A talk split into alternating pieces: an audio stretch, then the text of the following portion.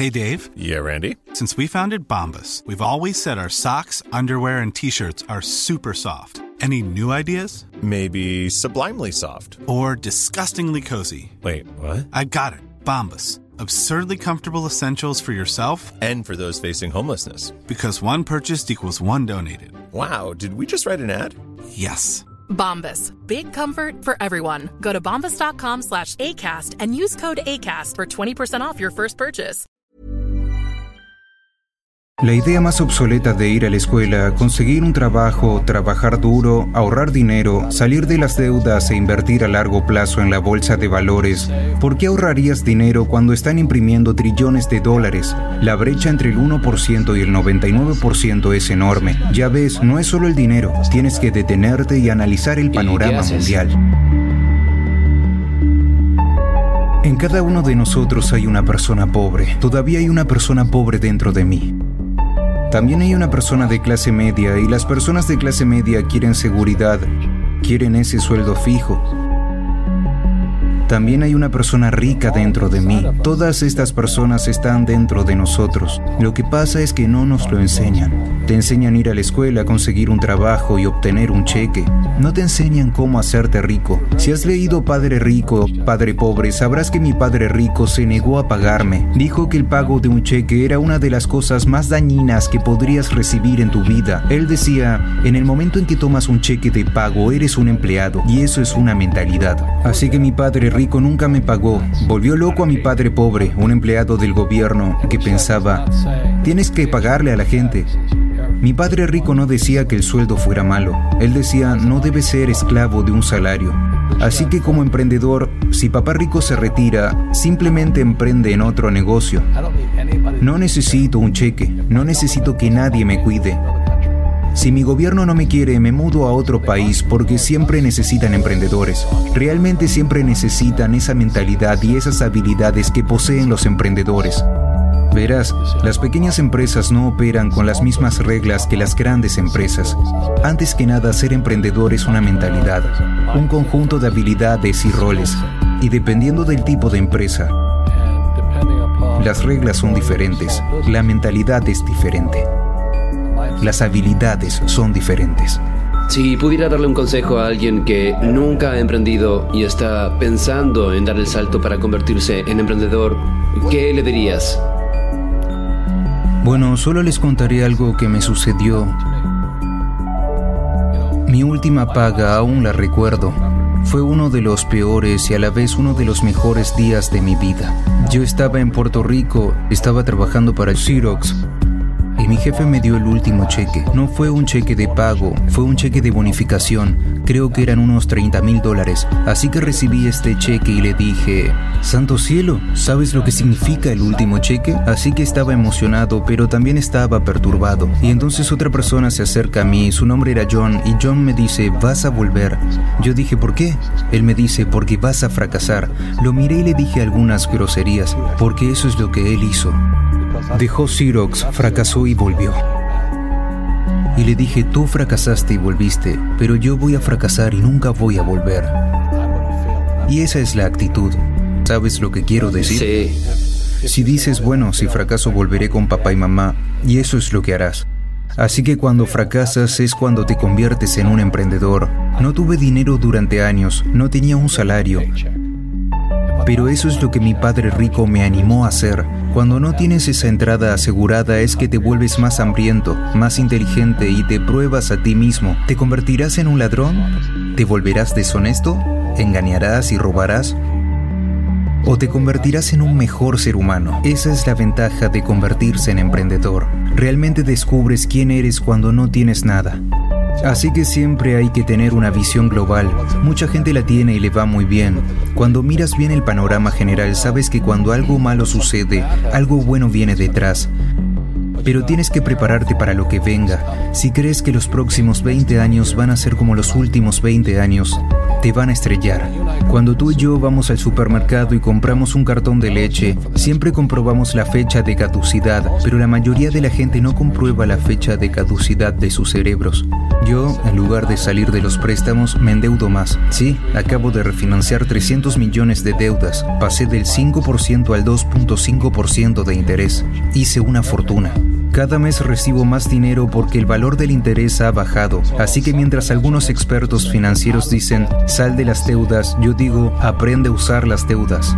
Verás, cuando regresé de Vietnam en enero del 73, lo primero que me dijo mi padre rico fue, ve a la escuela para aprender a invertir en bienes raíces. No eran los bienes raíces, era cómo usar los préstamos y los impuestos. Las deudas y los impuestos hacen a los ricos más ricos. Las deudas y los impuestos hacen que los pobres y la clase media sean más pobres. Así que todos esos doctores y abogados están perdiendo dinero y no saben por qué. Puede que reciban mucho dinero, pero les quitarán mucho en impuestos. Mi médico me gritó, estaba contento, dijo, oh, adivina qué, finalmente gané un millón de dólares. Y yo dije, ¿sí? Sí, bueno, ¿cuánto pagas de impuestos? Él dijo 750 mil en impuestos. Así que su neto era de unos 400 mil dólares. Eso no está mal, pero cuando yo gano un millón de dólares, me quedo con un millón de dólares. Y la razón es porque no lo hago trabajando por un salario. Verás, si trabajas por un salario estás sujeto a impuestos. Por eso la lección número uno de Padre Rico, Padre Pobre es que los ricos no trabajan por un salario. Lo que hacemos en cambio es crear negocios como emprendedores. Adquirimos bienes raíces, no invierto en el mercado de valores. La razón es que como emprendedor tengo más control sobre mis ingresos, cuánto gano y cuánto pago de impuestos. Y como soy un emprendedor así como un inversor en bienes raíces, pago cero impuestos. Así que cada vez que hago, digamos, un millón de dólares como emprendedor, inmediatamente lo invierto en bienes raíces y tengo un paso de 4 a 1. Así que pongo un millón de dólares en bienes raíces, obtengo 4 millones del banco. Por eso me encantan los bancos, pero los bancos están jodiendo a todo el mundo. Por eso dices que cuando imprimen dinero es bueno para ti, pero cuando imprimen dinero es malo para la gente asalariada. Porque cuando imprimen más dinero, los ahorros se devalúan y los asalariados tienen menos poder de adquisición. En cambio, los inversores se enriquecen más. Verás, la deuda y los impuestos hacen a los ricos más ricos y a los pobres y a la clase media más pobres.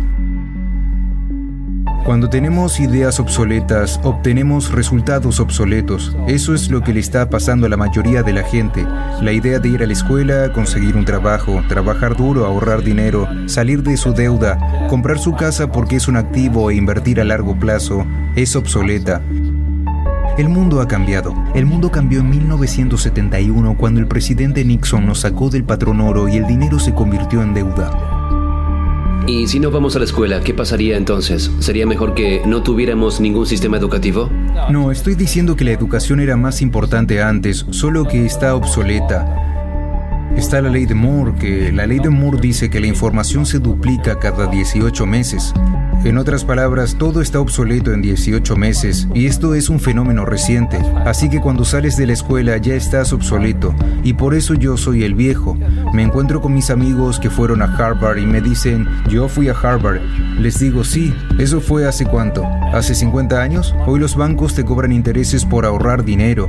En otras palabras, los bancos no quieren tu dinero porque imprimieron demasiado. Y es por eso que hay estas burbujas en las acciones y burbujas en los bienes raíces y todo esto. La gente se deshace de su efectivo, como dije aquí. Los ahorradores son perdedores y el efectivo es basura. Y aún así la gente dice, bueno, quiero un trabajo bien pagado. Bueno, esa es una idea obsoleta. Salir de las deudas es una idea obsoleta. Debes aprender cómo endeudarte, cómo usar la deuda para hacerte rico.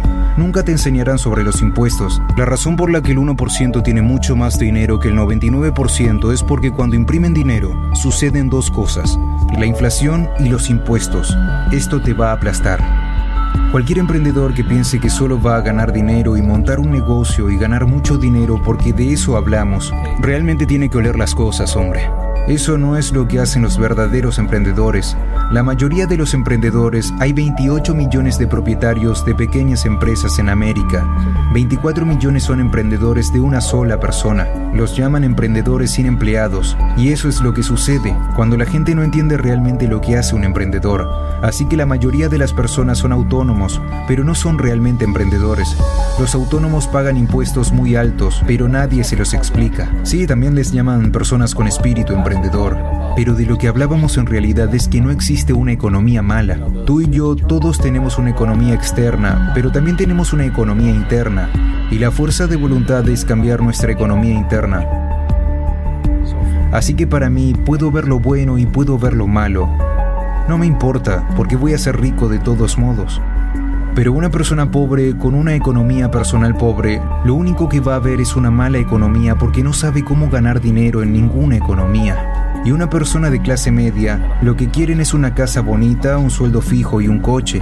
Así que cuando les quitas el trabajo, para ellos, eso es un desastre. Bueno, como un emprendedor no tiene trabajo de todos modos, no es gran cosa. Así que todo lo que le digo a la gente es lo que Bucky Fuller me enseñó.